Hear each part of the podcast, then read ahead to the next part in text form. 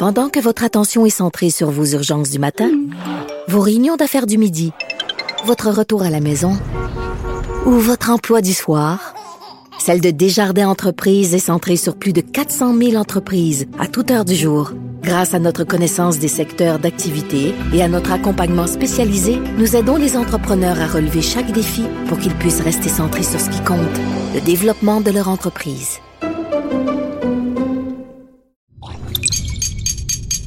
Cube Radio. Sophie Durocher. Sophie Durocher. Sophie Durocher. Mon nom est Sophie Durocher. Sophie Durocher. Des opinions éclairantes qui font la différence. Cube Radio. Bonjour tout le monde, c'est Sophie. Très contente de vous retrouver après ce long congé quatre jours euh, d'absence. Écoutez, j'en ai profité pour aller au théâtre. C'est la première fois que j'allais au théâtre depuis un bon petit moment. Évidemment, les théâtres euh, étaient fermés. Donc, euh, vendredi soir, je me suis présentée au théâtre Centaure. Écoutez, c'était surréaliste. Un théâtre qui contient normalement 216, qui peut accueillir 216 personnes. On était 30 il y avait tellement de bancs qu'on avait euh, tous l'impression, il y avait que des gens, euh, euh, des, sièges individuels. Si t'étais installé là au théâtre en couple, tu pouvais pas être assis avec l'être aimé ou avec ton ami. Il fallait tous qu'on soit séparés par un tas de bancs pour qu'il y ait vraiment le 2 mètres tout autour. Écoutez, vraiment chapeau pour les comédiens, c'est vraiment pas évident de jouer comme ça devant 36 personnes. Écoutez, les mesures sanitaires, tout le monde portait le masque pendant toute la pièce de théâtre. Mais honnêtement, est-ce que c'est vraiment ça, aller au théâtre dans devant une salle plus qu'à moitié vide? Vraiment, quand j'ai vu ça vendredi soir, j'ai poussé un très attristé. Ben voyons donc. Pendant que votre attention est centrée sur vos urgences du matin, vos réunions d'affaires du midi, votre retour à la maison ou votre emploi du soir, celle de Desjardins Entreprises est centrée sur plus de 400 000 entreprises à toute heure du jour. Grâce à notre connaissance des secteurs d'activité et à notre accompagnement spécialisé, nous aidons les entrepreneurs à relever chaque défi pour qu'ils puissent rester centrés sur ce qui compte, le développement de leur entreprise. Sophie Durocher.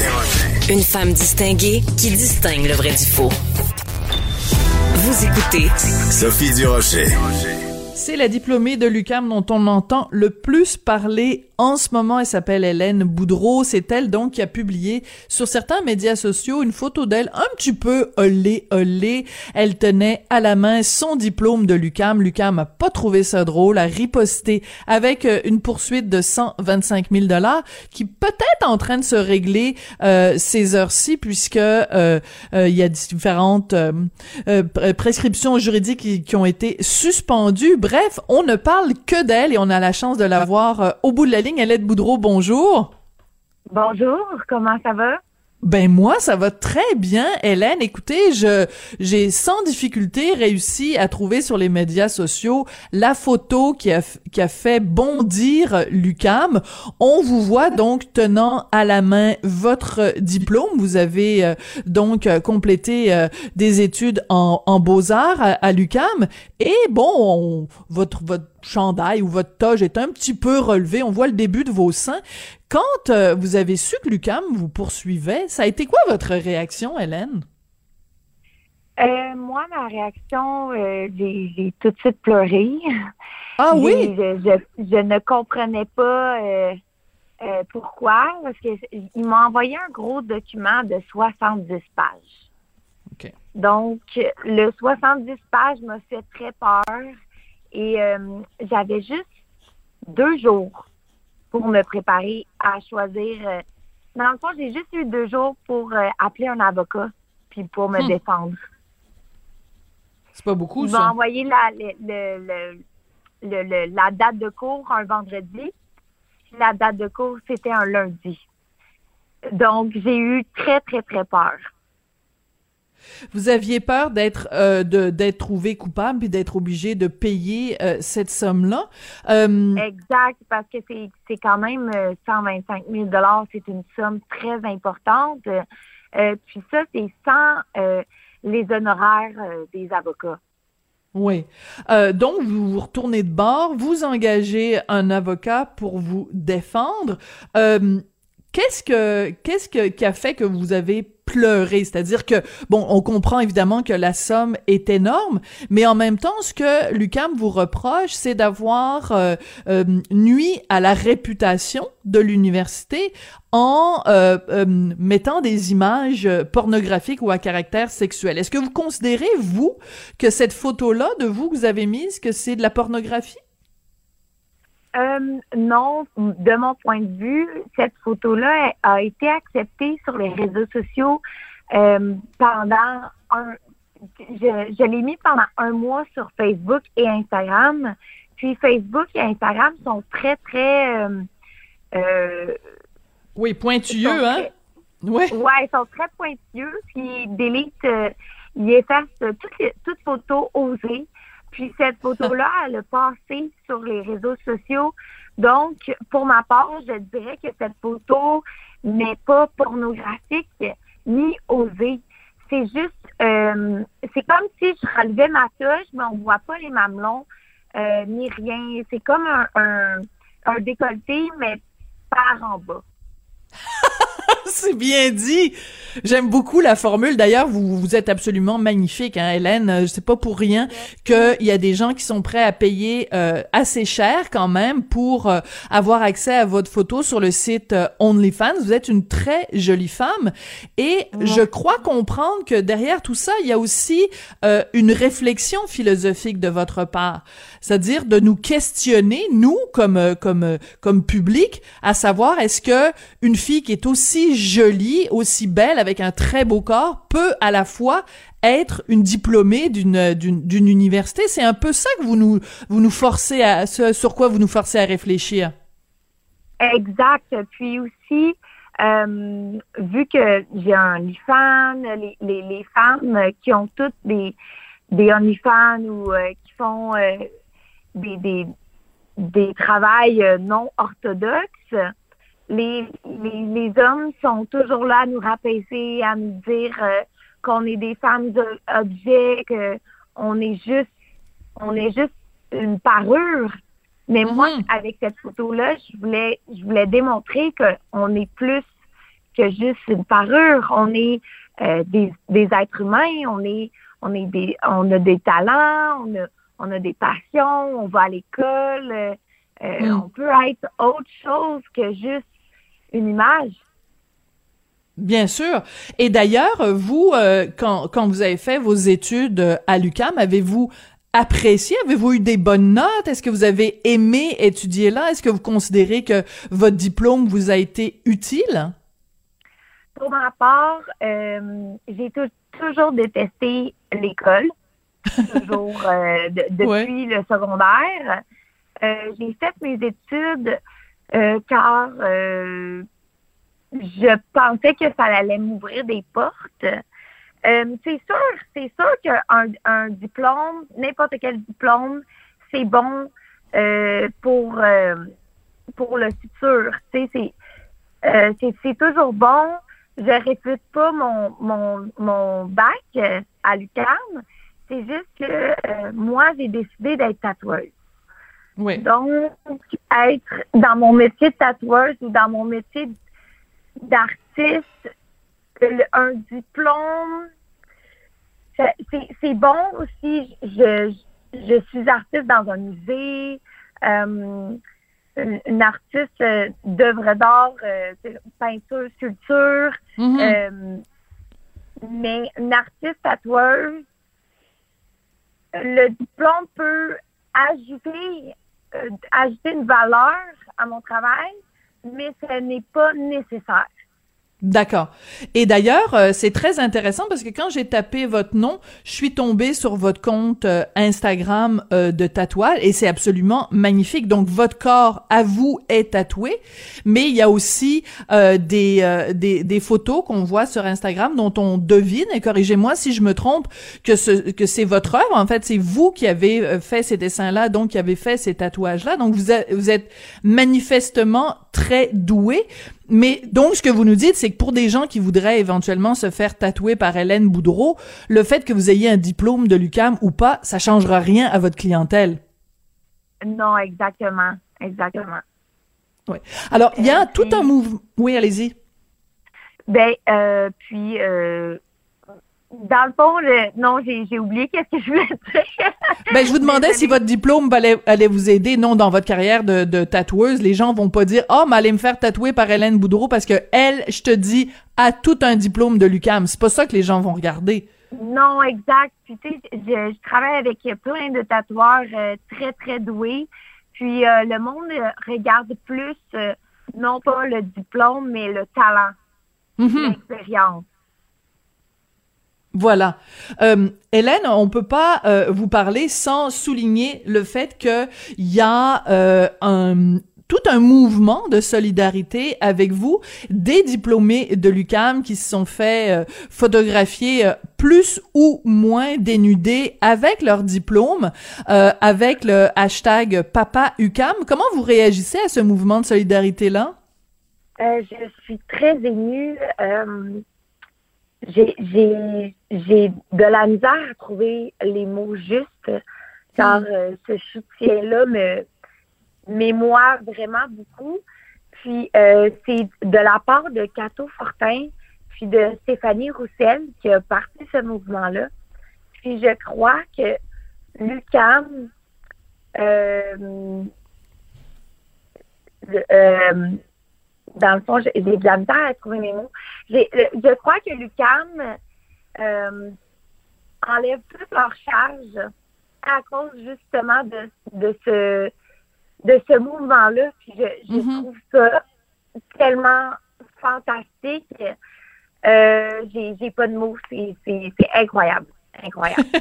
Avez-vous ri quand vous avez vu que Arnaud Soli s'était photographié avec un logo de Lucam euh, en plein dans les fesses avec le, le, le cul de Lucam en plein euh, sur son postérieur? Est-ce que ça vous a fait rire? Euh, oui, il y a Alex Champagne aussi qui m'a soutenu.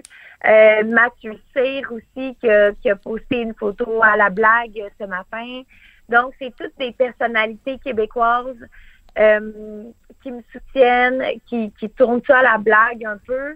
Mais, euh, tu sais, c'est pas juste les femmes, mais bien les hommes aussi. Donc, c'est tout une, un mouvement hommes-femmes euh, euh, qui me soutiennent là-dedans. Puis, euh, je me sens vraiment euh, aimée et je me sens vraiment supportée dans, dans, dans tout ça. Puis, ça m'aide grandement parce que je dois vous avouer que un moment donné, j'étais vraiment euh, très, très triste de, de, la tournure de la situation. Est-ce que vous êtes déçu de l'attitude de Lucam? Un peu, mais moi, euh, dans mon point de vue, toujours, euh, je suis déçue, mais je suis prête à pardonner Lucam. J'aimerais faire un message à tout le monde. Dans la vie, nous ne sommes pas parfaits, puis nous faisons des erreurs.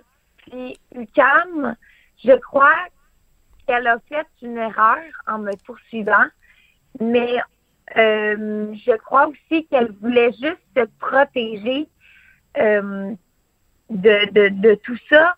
Donc, euh, moi, j'aimerais ça dire aux gens de de ne pas aller trop loin avec ça parce que tu sais, ça peut dérailler, puis euh, je sens que ça, peut aller très loin, puis je veux juste dire que nous faisons tous des erreurs, j'ai fait des erreurs, Lucam a fait des erreurs, mais c'est pas pour autant euh, dire fuck Lucam, de blâmer Lucam. Écoute, c'est une université, j'y vais encore, je suis encore une étudiante à Lucam, puis je, je, je, je veux aucun mal à cette mhm. école-là, puis à mon université, puis je souhaite de tout cœur que ça, ça finisse en bon terme. C'est tout ce que je veux. Ce qui est intéressant, c'est que en faisant une petite recherche, euh, j'ai trouvé euh, en fait différentes entrevues avec vous qui datent de bien avant cette controverse où euh, vous expliquez aux journalistes que justement avec OnlyFans, donc où les gens s'abonnent pour voir des photos ou des vidéos de vous, que la pandémie avait vraiment augmenté votre chiffre d'affaires. Est-ce que vous pensez que cette controverse-ci, ça va augmenter votre chiffre d'affaires? Est-ce que vous avez des nouveaux abonnés, des gens qui ont découvert votre existence puis qui se sont dit, ben c'est une super jolie fille, moi j'ai envie euh, d'aller euh, d'aller en savoir plus sur elle? ah ben c'est imaginable euh, tous les, nouveaux abonnés. J'ai plus que triplé mes revenus c'est incroyable. Euh, j'ai triplé mes abonnements. Euh, tout le monde veut voir qu'est-ce que je fais sur OnlyFans. Qu'est-ce que OnlyFans, puis euh, qu'est-ce que je pose comme photo, vidéo. Donc, le, le, monde sont curieux, puis c'est un effet boule de neige. Donc, en fait, vous devriez même quasiment remercier Lucas d'avoir triplé vos revenus. Euh, c'est quasiment euh, bénéfique hein, d'un point de vue financier pour vous. Ça, ça vous a, ça vous a aidé d'une certaine façon. Oui, ça m'a aidé, mais c'était pas, c'était vraiment pas le but premier de la photo. comme que j'arrête pas de, de, de, de me défendre puis de dire, c'est que la photo, j'étais juste fière, comme toute photo étudiante là, de graduation, tout le ben monde poste leurs photos parce qu'elles sont fières. C'est la même chose pour moi. J'étais seulement fière. Et on, le voit. On le voit sur ma photo. Mon sourire vaut mille mots. Mon sourire dit haut et fort, j'ai réussi, euh, j'ai mon diplôme. Donc, je voulais juste, euh, je voulais juste être fière, euh, proud puis tout ce mouvement-là et, tout, euh, je crois que je vais être encore plus fière d'avoir mon diplôme euh, parce que j'ai eu peur, j'ai eu peur qu'il me le qu'il me renvoie. Hein? ouais, Êtes-vous sérieuse? Me renvoie. Ouais, ouais, moi puis euh, mes avocats, on a on s'est battu pour pour être sûr qu'il me renvoie pas, puis pour être sûr d'avoir tous mes crédits euh, pour que ça soit important que, que j'aille mon diplôme. Ouais. Parce que là, donc, vous avez posé pour cette photo-là avec le diplôme, mais on comprend que c'est une photo qui est faite avant, qui est vraiment la réelle remise des diplômes. Donc, vous finissez exactement votre scolarité quand? Parce que la session est pas terminée encore à l'UCAM, là. Euh, exact. Euh, je, je l'ai fini le 28 avril. Donc, c'était un couteau à double tranchant, cette photo-là, parce que tout le monde pensait que j'avais terminé. Puis tout le monde pensait que c'est pas grave, j'allais avoir mon diplôme, mais non, non, non, je suis encore étudiante à l'UQAM présentement. Est-ce que vos profs vous en parlent? Parce qu'on sait que les cours se font à distance en ce moment euh, à l'UQAM. J'ai demandé à mes profs euh, euh, des conseils. toute la classe est avec moi. wow ouais, c'est un énorme soutien. C'est juste que une, mes profs, ils comprenaient pas la tournure de la photo, ils comprenaient pas pourquoi j'avais fait ça.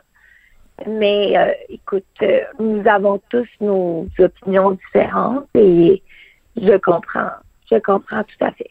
C'est-à-dire que vous demandez pas nécessairement aux gens d'être d'accord avec vous, mais juste de respecter votre choix. Euh, exact, juste respecter mon choix c'est sûr que la population ne sera pas d'accord sur euh, sur qu'est-ce que je fais.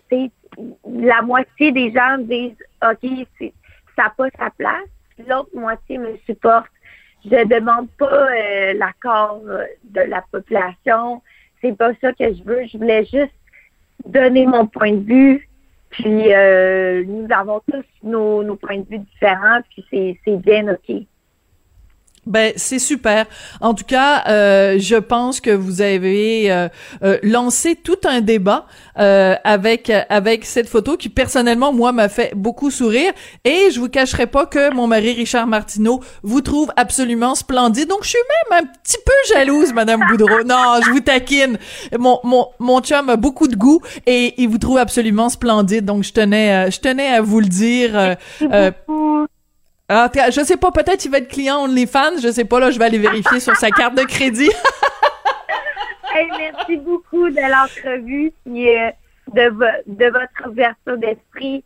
Euh, c'est, tout, ce mouvement-là, toute euh, cette photo-là, euh, peut-être que ça va aider le monde à s'ouvrir sur de nouvelles opinions, de, de, de nouvelles débats euh, moi, ça, me fait sourire, comme que vous avez dit, puis euh, ça, ça l'ouvre d'autres portes euh, à, un futur encore plus ouvert. Bon, bah écoutez, euh, à très bientôt.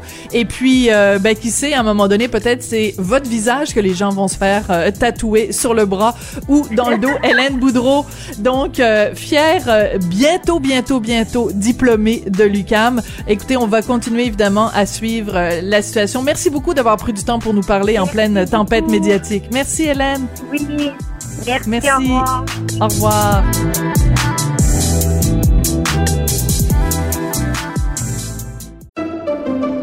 Pendant que votre attention est centrée sur vos urgences du matin, vos réunions d'affaires du midi, votre retour à la maison ou votre emploi du soir, celle de Desjardins Entreprises est centrée sur plus de 400 000 entreprises à toute heure du jour. Grâce à notre connaissance des secteurs d'activité et à notre accompagnement spécialisé, nous aidons les entrepreneurs à relever chaque défi pour qu'ils puissent rester centrés sur ce qui compte, le développement de leur entreprise. Avertissement. Cette émission peut provoquer des débats et des prises de position pas comme les autres. Vous écoutez Sophie Durocher. On a beaucoup parlé de Québec bashing au cours des dernières semaines, même si c'est une expression euh, anglaise, tout le monde comprend ce que ça veut dire, c'est un acharnement sur euh, euh, le Québec en en soulignant les pires travers. Et euh, cette expression-là, c'est en fait notre premier ministre Justin Trudeau euh, qui l'a utilisé pour le dénoncer. Est-ce que le Québec bashing, c'est une cause qui soulève les passions dans le reste du Canada? Pas sûr. On va en parler avec euh, mon ami et collègue Joseph Facal, qui est chroniqueur, blogueur au Journal de Montréal, Journal de Québec. Joseph, bonjour. Bonjour Sophie. Je viens de penser à quelque chose. On vient de vivre quatre jours de congé pascal. Ça rime avec facal. Je voulais juste penser à ça comme ça. Donc, j'allais te demander, est-ce que tu as passé un bon congé euh, facal ou un congé pascal? Que ce soit un mot ou l'autre, ce fut un congé euh, finalement assez tranquille. Euh, je suis resté dans ma cour à ramasser des feuilles, euh, donc évidemment c'est pas ce que j'aurais souhaité. Mais d'un autre côté, je me dis que la vie que je mène est une vie de privilégié par rapport à d'autres, donc je me garde une petite gêne. Et puis j'ai été vacciné. C'est vrai, tu avais promis que tu nous raconterais tout, alors je veux tout, tout, tout savoir. On parlera du Québec bashing plus tard. Euh, est-ce que euh, toi, à l'instar de euh, mon petit mari Richard Martineau, t'as trouvé que c'était très bien organisé ou est-ce qu'il y a eu ah des, des anicroches? Oui? Ah non, écoute, moi, évidemment, euh, je, vais révéler un grand secret d'État. Euh, j'habite à Laval euh, et, donc, évidemment, la vaccination était ouverte aux 60 ans et plus et j'ai trouvé ça superbement bien organisé. je, je prétends pas que c'est le cas partout. j'ai pas fait ma petite enquête, mais là où j'étais, c'était impeccable. Les gens étaient gentils, même les gens en charge de la sécurité, en charge de contrôler les possibles mm. dérapages, euh, étaient cordiaux. Évidemment, pour des raisons euh, compréhensibles, on ne voyait personne sourire à cause des masques, mais on sentait que dans le timbre de voix, les gens étaient désireux d'aider. D'ailleurs aussi, chez les gens qui allaient se faire vacciner, personne n'a fait de crisette de nerfs. Non, non, tout était vraiment euh, serein, pacifique. Tu sais, au Québec, là, on est capable quand on veut. Oui. ben, t'as as bâti toute ta carrière politique sur on est capable quand on veut. Oui. si seulement il y avait un vaccin contre le fédéralisme. Euh, écoute, euh, je, la question qui tue, euh, Joseph, quel vaccin as-tu eu? Bon, alors écoute, je, je, je, je, joue à livre ouvert. Moi, j'ai eu droit au Pfizer. Et c'est drôle parce que la dame à la table me dit, c'est le Pfizer qu'on va vous administrer. Est-ce que ça fait votre affaire? Ben euh, oui, euh, oui. J'aurais probablement aussi dit oui au, AstraZeneca. Oui. Je sais qu'il y a des, je sais qu'il y a des doutes, mais bon, disons, pour reprendre le cliché, je fais confiance à la science. Euh, mais bon, enfin bref, moi c'était le Pfizer, et puis j'ai jasé avec le monsieur qui était préposé là, qui, qui, qui, nous faisait qui faisait la circulation. Alors lui, tu vois, en temps normal, il est placé au centre Belle. Et donc, on a ah. tous les deux commencé à jaser sur le fait que comment c'est plate regarder du sport à la télévision quand les estrades sont vides, avec ces espèces de ridicules cartons-pâtes qu'on découpe, là, ces espèces de, mannequins figurines. Là. Bref, bref, euh, j'irais presque jusqu'à dire que j'ai passé un bon moment. Et j'ai attendu mon petit 15 minutes, puis je suis rentré à la maison. Oui, tu m'apprends quelque chose. Moi, je, je suis pas une fan de sport, donc j'ai pas regardé un seul match. Donc, ils ont mis des figurines en carton, quoi, pour le hockey et tous les autres sports?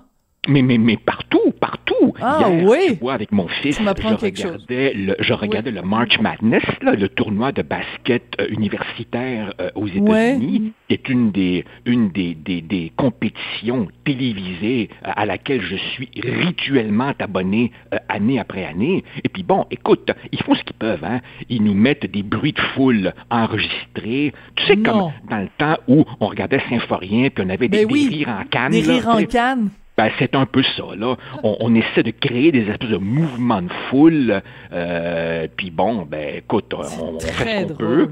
Et, lui, il me disait que, que, effectivement, comme moi, il a un peu l'impression d'assister à un entraînement, là. Tu entends vraiment les gars qui se parlent entre eux sur le terrain, tellement il n'y a pas de foule, OK, alors ça me fait penser un petit peu, euh, c'était Catherine II de Russie, je pense, euh, quand euh, elle, elle s'en allait, parce que c'était une, une, despote éclairée, mais bref, quand elle s'en allait visiter certaines régions de la Russie, il faisait, il mettait des espèces de, de, de cartons ou de, de planches de bois devant les villages où les gens vivaient dans la pauvreté, et sur ces, ces, ces planches de bois étaient peints des, des, des bâtisses riches avec des, des, paysans heureux et tout ça pour masquer la réalité. Donc c'est un petit peu ça qu'on essaye de faire. Ben écoute, on a pris un petit détour, mais au moins tu m'auras appris quelque chose.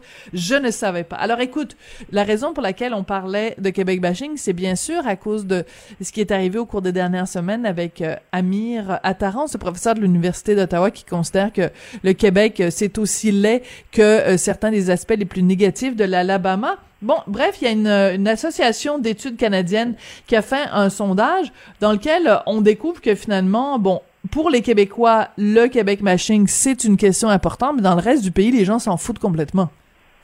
Écoute, euh, premièrement, euh, c'est une cette association d'études canadiennes, je les connais, ce sont des gens sérieux. Je ne doute pas que le sondage est fidèle. Et très franchement, il n'y a absolument rien d'étonnant à ce que les gens euh, dans le reste du Canada euh, n'y accordent pas euh, la même importance que nous. D'abord, évidemment, parce que, tu me permettras la boutade, tous les Canadiens sont peut-être égaux, mais certains sont plus égaux que d'autres. Hein? Et le mépris du Québec n'a absolument rien de nouveau. notre collègue Normand Lester a écrit trois livres là-dessus. Imagine le livre noir du Canada anglais. Ben oui. Imagine par ailleurs le tollé si euh, on visait une autre euh, minorité que les Québécois. Mais évidemment, dans notre cas, euh, ça fait partie maintenant d'une espèce de normalité canadienne. Et puis, tu sais, je regardais attentivement ce sondage, Sophie, et puis, dans le pourcentage de Canadiens hors Québec qui disent malgré tout qu'il ne faut pas faire ça, je serais curieux de savoir ceux qui trouvent que euh, la question est importante euh, au nom du respect dû aux Québécois, ou si c'est simplement parce qu'ils craignent qu'un mépris affiché trop ouvertement réveille le nationalisme mhm. québécois. Ceux qui disent Oh, faudrait faire plus attention. Est-ce que c'est par respect ou par calcul? Hmm, je note aussi, évidemment, que oui, malheureusement, le sondage n'est pas détaillé par région ou par groupe. Il aurait été intéressant de savoir dans quelle partie du Canada anglais euh, le Québec bashing est jugé le plus acceptable ou le plus inacceptable. Et puis, mhm. j'aurais été curieux, Sophie, de savoir ce que nos cousins, les francophones hors Québec, comment eux réagissent euh, au Québec bashing. Euh, mais bon, évidemment, mhm. le, sondage est un peu, un peu court là-dessus. Et puis, tu sais, très franchement, ça m'a fait sourire parce que si tu regardes attentivement, on nous dit que 23% refuse de répondre à la question trouvez-vous acceptable ou pas le Québec bashing? Ce 23% qui refuse de répondre, qu'est-ce qu'il pense dans son fort intérieur? S'il était vraiment scandalisé, s'il trouvait que c'est vraiment mal, il se gênerait pas pour le dire. Voilà. Voilà, ça c'est très très très. Ben, tu soulèves toutes sortes de points euh, très très intéressants. Je retiens, euh, selon moi, le plus important qui est euh, et c'est ce qu'on devrait toujours faire quand il y a des cas de apparents de discrimination ou de ou de de, de quand on, on on s'en prend à quelqu'un comme ça, c'est toujours de remplacer un mot par un autre. Donc remplaçons euh, euh, au Québec, c'est toutes des trois petits points et remplaçons ça par euh, les noirs, c'est tous des, les asiatiques, c'est tous des, les homosexuels, c'est tous des, etc., etc. Les femmes, c'est tous des, blablabla. Et ben on voit tout de suite que ça tient pas la route, donc je pense que c'est assez assez clair. Parlant justement de toutes ces, ces minorités ou discriminées, ta chronique de ce matin est extrêmement intéressante sur euh, des gens qui euh, s'érigent euh, comme victimes et qui se complaisent dans leur statut de victime. Écoute, Sophie, effectivement, le point de départ de ma réflexion, c'est cette espèce de course à laquelle on assiste pour voir qui fait le plus pitié, n'est-ce pas? Qui est le plus victimisé? Par notre méchante société blanche, machiste, occidentale, hétérosexuelle, raciste, coloniale et, coupable de toutes les phobies euh, que tu peux imaginer. Et je me suis dit, à partir du moment où quelqu'un est étiqueté victime, ben moi, là, si j'étais étiqueté victime, je refuserais cette étiquette. Je refuserais de m'apitoyer sur mon sort. Or, évidemment, j'ai réalisé en tombant sur un, auteur euh, aujourd'hui oublié, à quel point j'étais naïf. En ce sens que ce à quoi on assiste, c'est un double phénomène. D'une part, le statut de victime, même s'il est malsain, il peut jusqu'à un certain égard servir d'alibi, euh, d'excuse, parce qu'évidemment, c'est facile de faire porter euh, la, responsabilité de tes échecs ou de tes frustrations sur quelqu'un d'autre. Autrement dit, ça ne veut pas dire, bien entendu, qu'il n'y a pas de vraies victimes. Bien sûr que oui. Ce que je veux dire, c'est que le nombre de plaignants est beaucoup plus élevé que le nombre de victimes réelles. Car, Sophie, refuser d'être une victime, se prendre en main, c'est tough. C'est tough, mm-hmm. la responsabilisation. Et par ailleurs, le deuxième volet de l'affaire, c'est qu'à partir du moment où tu es étiqueté victime, mais ça te donne un levier pour euh, faire avancer souvent des intérêts de carrière. Alors tu pourras demander des quotas d'embauche, des postes réservés, qu'on ajuste des critères de sélection pour toi, qu'il y ait des bourses pour toi, et autrement dit, on peut se bâtir une jolie petite carrière dans, le domaine médiatique ou dans le domaine universitaire en jouant à l'opprimé. Et certains l'ont parfaitement bien compris. Oui. Et euh, je, suis très curieuse de, de, savoir ce que tu penses, par exemple, de euh, la, victimisation inversée. Je m'explique. Euh, après euh, le mouvement, qui est un mouvement tout à fait légitime, là, qu'on comprenne bien, après le mouvement Black Lives Matter l'année dernière, après l'assassinat terrible, la mort horrible de George Floyd, il y a eu tout un mouvement de dire, bon, ben, vu que les Noirs aux États-Unis sont victimes de discrimination, on va inverser cette tendance-là et on va valoriser euh, en priorité tous les commerces qui appartiennent à des Noirs à des afro-descendants, euh, à des personnes racisées. Euh, il y a eu la, vague après euh, de toute cette discrimination envers les personnes d'origine asiatique euh, qui étaient euh, victimes de discrimination, dans certains cas victimes de violence à cause de bon de, du lien que certains faisaient entre eux et la, la COVID-19. Donc après ça, il y a eu tout un mouvement de dire bon ben pour appuyer la communauté asiatique, il faut favoriser l'achat auprès de compagnies qui appartiennent à des asiatiques. Je suis curieuse de savoir ce que tu penses de ça. Ah, mais c'est là que c'est une affaire extrêmement complexe, car elle pose toute la question de la frontière entre la solidarité et, et le retour au fond de la ségrégation. C'est-à-dire qu'une politique d'achat chez nous, mais nous-mêmes, on a ça au Québec. Nous-mêmes, on appose maintenant sur nos fruits, nos légumes et des tas de produits, euh, produits chez nous. M. Legault a souvent insisté là-dessus. Le problème, évidemment, c'est quand le choix du commerce est fondé sur la pigmentation, la couleur de la peau du propriétaire. C'est là, évidemment, que la solidarité partant d'une bonne intention, euh, rentre dans des eaux euh, nettement plus délicate, euh, parce que là, évidemment, si on commence à euh, n'acheter que chez ceux qui nous ressemblent, ne manger que chez ceux qui nous ressemblent, n'écouter que la musique, que les arts de ceux qui nous ressemblent, eh bien, tu viens au nom de la solidarité de faire exactement le contraire. C'est-à-dire de fragmenter la société en une multitude de petites chapelles. Et évidemment, avec le temps, euh, ces comportements-là entraîneront des habitudes, et finalement, on n'arrivera même plus à, se, comprendre. Or, la vraie solidarité, elle suppose des passerelles entre les groupes. Euh, c'est donc là, évidemment, que j'ai des réserves. Euh, se soutenir entre nous, particulièrement en des temps difficiles, je veux bien. Mais quand le critère pour déterminer tes choix de consommateur, c'est la couleur de peau du producteur, là, personnellement, je démarque. Oui. Alors, écoute. Euh, autrement dit, si tu veux, pour acheter, acheter un produit québécois, fabriqué au Québec, vendu au Québec, pas de problème. Et je me fous totalement si l'agriculteur au Québec est d'origine mexicaine, asiatique ou, ou, ce que tu veux. Mais à partir du moment où tu réintroduis la couleur de peau, pente glissante, on s'éloigne de ce, sur, ah, de ceux dont, dont, on a si souvent parlé, toi et moi, qui est de poser des gestes en fonction du caractère des gens et non pas de leur couleur de peau.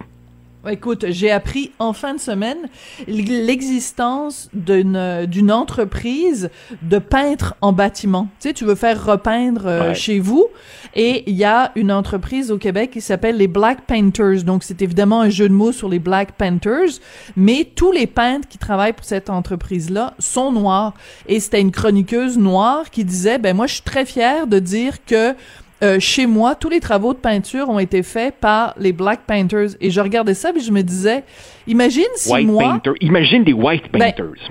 Ben, je veux dire, oui, imagine, euh, je, je, sais pas, là, c'est... Je, on s'arrête tout. Je, je ne comprends pas cet antiracisme qui en fait c'est du racialisme et honnêtement je ne comprends pas et euh, imagine en plus l'entreprise le met dans son nom pour bien dire à tout le monde et à ce que je sache ben à moins que je sois passé à côté de la nouvelle à moins que les journalistes n'aient pas fait leur travail comme il faut, mais je ne savais pas qu'il y avait un vaste mouvement de, de, de, discrimination et que les Québécois refusaient d'engager des peintres noirs. Là, moi, j'ai jamais entendu parler de ça. Donc, euh, à moins que ce soit pour corriger une injustice, mais... Et, j'ai des mauvaises nouvelles pour toi. C'est-à-dire que, euh, vu de l'extérieur, euh, l'université peut euh, sembler un endroit assez fréquemment déconnectés, mais en réalité, les universités sont les laboratoires du futur. Et je mm. t'assure que quand tu regardes, par exemple, les sujets mm-hmm. de recherche, les titres des thèses, les programmes que l'on subventionne, les bourses que l'on accorde, eh bien, tout ce mouvement qui réintroduit, si tu veux, la couleur de peau comme catégorie sociologique, mm-hmm. comme fondement de l'analyse, ce mouvement, il a le vent dans les voiles. Et comme ce sont beaucoup des jeunes qui sont là-dedans, nous ne sommes pas sortis de l'auberge. Oui, de l'auberge espagnole, peut-être. Eh, merci beaucoup, Joseph. Eh ben, écoute, très contente que tu aies été vacciné. On se reparle jeudi. Merci beaucoup. Super, avec plaisir. Au revoir. C'était le nouvellement vacciné Joseph Facal qu'on va retrouver jeudi prochain.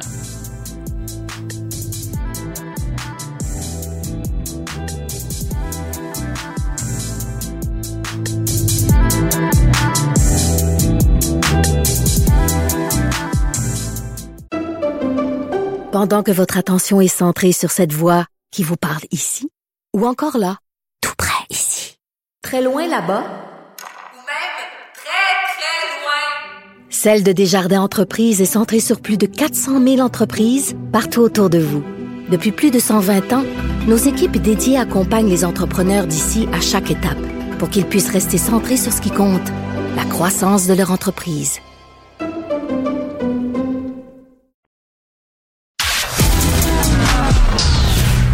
Culture aux affaires publiques.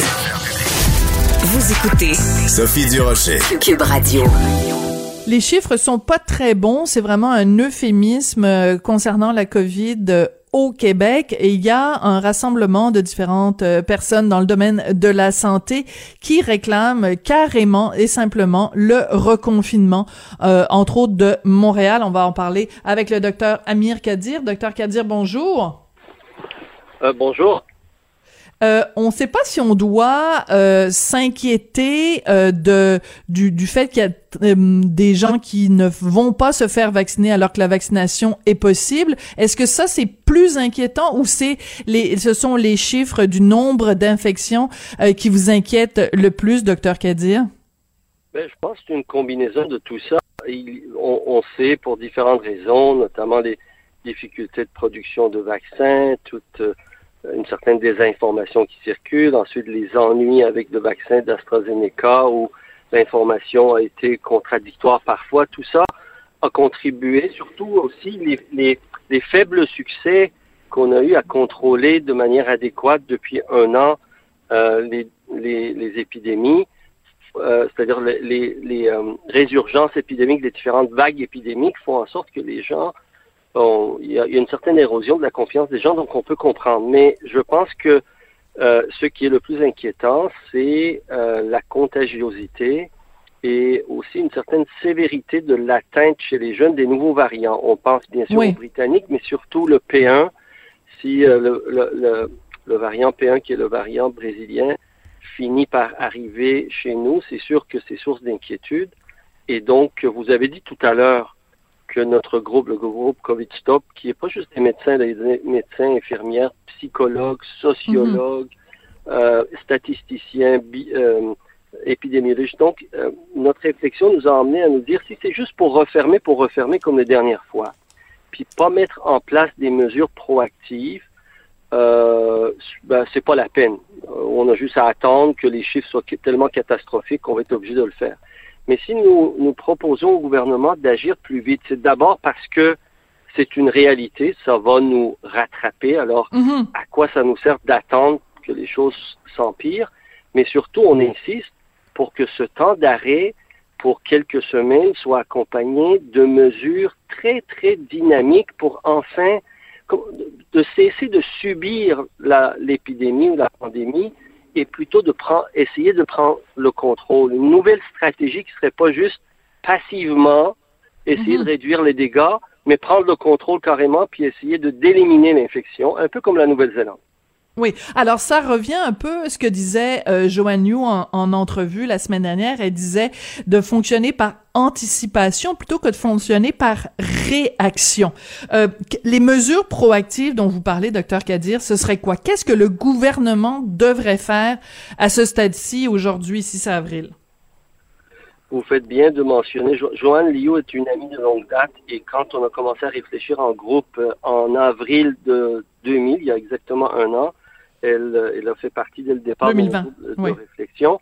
Et, et j'en ai fait la proposition à l'époque à la ministre McCann. Je regrette vraiment, je ne sais pas pour quelle raison, elle n'a pas été intégrée à l'équipe euh, actuelle qui dirige la santé publique. Elle aurait été de très bons conseils. Alors l'idée, c'est un, c'est que on teste massivement avec des tests rapides, que ces tests soient des tests antigéniques euh, ou des tests PCR miniaturisés à grande échelle, comme il y en a disponibles euh, et dont j'ai déjà parlé. Donc, d'avoir d'avoir la possibilité dans les lieux de travail euh, où il y a beaucoup de gens qui se fréquentent, dans les garderies et les écoles, euh, à l'entrée des gyms, à l'entrée des salles de hmm. spectacle, de fournir les moyens pour retourner à ces activités de manière sécuritaire. Et c'est pas quelque chose d'invraisemblable ou qui n'est pas à notre portée, c'est à notre portée, il faut juste avoir la volonté de bouger. Un.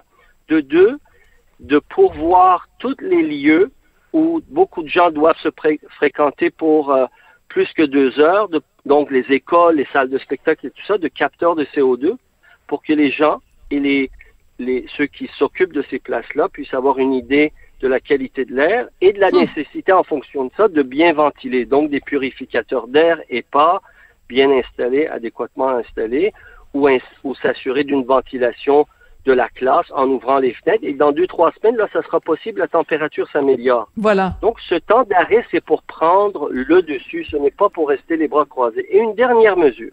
Et celle-là, c'est vraiment la Nouvelle-Zélande qui nous l'a montré, puis ça marche. C'est que quand on va reprendre un peu plus le contrôle de la situation, comme on sait qu'il y aura d'autres variants, puis qu'on n'est pas sorti du bois avant encore un bon six mois, faudra que les voyageurs qui viennent de l'extérieur, on ait des mécanismes pour les leur assurer une quarantaine dans des endroits supervisés. Euh, il y a Nima Machouf qui a, qui a déjà euh, qualifié ça de Covid sérail, une espèce. et, et, là, les moyens ne nous manquent pas. Il y a plein de chambres de libre euh, dans les Airbnb et dans les hôtels. Mais est-ce que c'est pas déjà fait? Est-ce que c'est pas déjà fait la, quarantaine? Pourquoi? Mais non, ben c'est pas supervisé et c'est pas obligatoire. C'est laissé à l'initiative des gens et c'est ça qui est malheureux.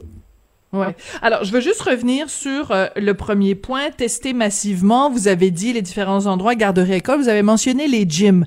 J'aimerais avoir votre euh, réaction, docteur Kadir, même si c'est à Québec, ce gym, là, le Megafit Gym, qui est à l'origine de 171 cas, et euh, qui peuvent être tracés directement à ce gym-là. Et ces 171 cas ont été à l'origine de 20 euh, éclosions dans les milieux de travail. Vous avez dû vous arracher les cheveux quand vous avez vu ça, docteur Kadir? Ben, absolument. C'est-à-dire que voilà là où c'est utile. On sait que les gyms, certains endroits ciblés comme les gyms ou les écoles sont des foyers de propagation, de multiplication. Alors, on donne la possibilité aux gens là-bas de tester à l'entrée. Ça n'aurait pas empêché complètement toute transmission, mais ça l'aurait, ça l'aurait rapidement maîtrisé. Dès le début, on aurait identifié qu'il y a un problème, puis il y aurait eu des contrôles, on aurait fermé quelques temps pour prendre la maîtrise, et on aurait eu quelques cas au lieu d'en avoir 170, et vraisemblablement d'une souche très contagieuse qui va circuler encore longtemps.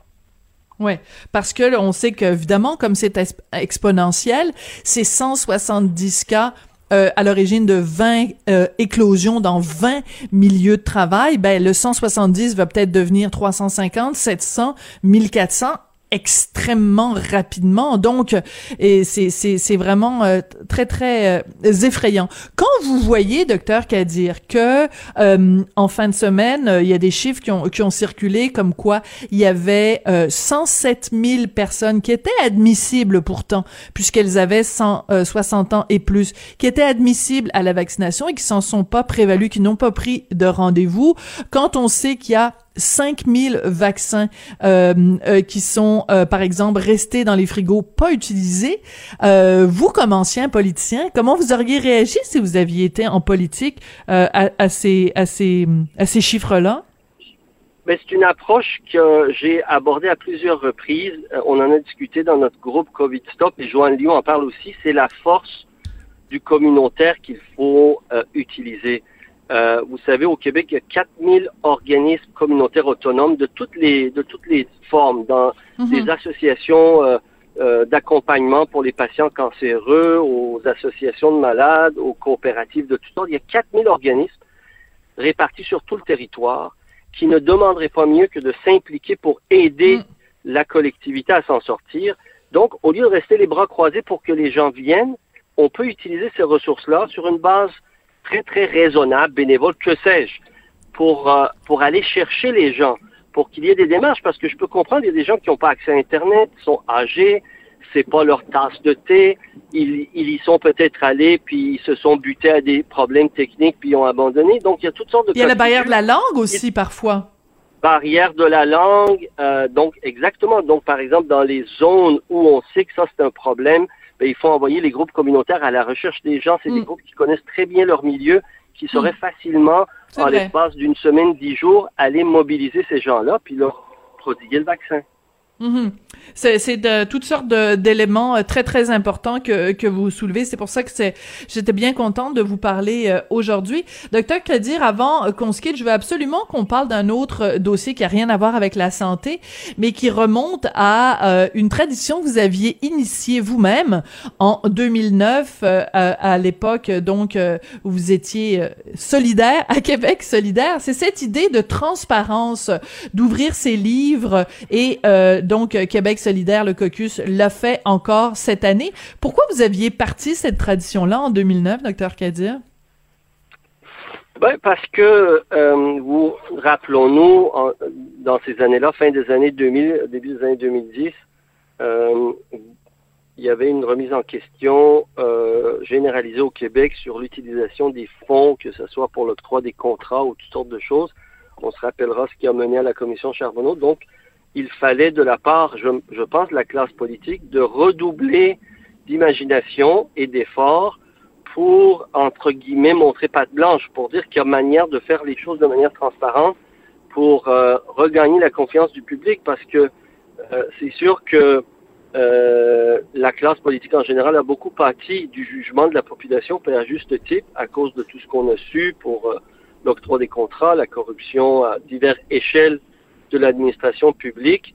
Euh, c'est sûr que le Parti libéral au sommet du pouvoir a eu un rôle majeur là-dedans. Encore aujourd'hui, on peut se demander qu'est-ce qu'attendent certains des anciens dirigeants pour nous dire comment tout cela marche. Au-delà des, des, trucs là légaux ou juridiques, moi je veux pas voir Madame Normando derrière les barreaux. Par exemple, je donne un exemple. Ce que mhm. j'aurais souhaité, puisque je trouvais très injuste, c'est qu'elle soit la seule à être incriminée, alors que le suspect numéro un court toujours.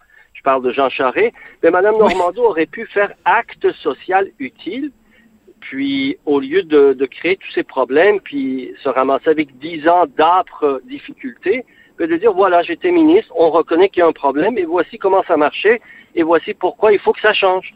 Euh, ce que j'appellerais une espèce de justice réparatrice plutôt qu'une justice incriminatrice. Mhm. Euh, en même temps, euh, je veux dire, euh, Madame Normando a toujours euh, clamé son innocence, donc c'est quand même un autre dossier. Mais vous avez, euh, vous venez de faire quand même une, une, une assez grosse affirmation. C'est pas la première fois que vous la faites concernant Jean Charest. Donc c'est un dossier à suivre, en effet, tout ça. Mais je tenais juste à souligner donc que cette idée de transparence, c'était parce que Québec solidaire eux-mêmes évidemment ont souligné dans leur communiqué que c'était votre idée, que ça, ça, ça, ça vous revenait, la, la paternité, pardon, vous en revenait euh, dès 2009. Docteur Cadiz, toujours intéressant de vous parler euh, et euh, espérons que le gouvernement... Oui. Je tiens à vous rassurer. Si jamais Jean Charest vous crée des ennuis, je prends l'entière responsabilité de ce que j'ai dit. D'aucune façon, Cube Radio n'est responsable. Et je n'attends que ça, que M. Charest, finalement, me dise en quoi il est opposé à l'idée qu'il serait le suspect numéro un de la commission Charbonneau. Merci de le, de le préciser, euh, docteur euh, Kadir. Merci beaucoup. Au revoir à la prochaine chicane, comme on dit. Amir Kadir, qui est microbiologiste infectiologue au centre hospitalier Pierre Le Gardeur. Peut pas s'empêcher, hein, toujours la petite pointe à, à, Jean Charret. Euh, on reconnaît là le style flamboyant de Docteur Kadir. Ben écoutez, c'est sur cette note-là que se termine l'émission aujourd'hui. Merci à Jean-François Roy, qui est euh, comme toujours fidèle au poste, à la mise en onde, à la réalisation, puis William Boivin à la recherche. J'espère que l'émission vous a plu. Puis savez-vous quoi? On en fait une autre demain. à mercredi. Au revoir. 아!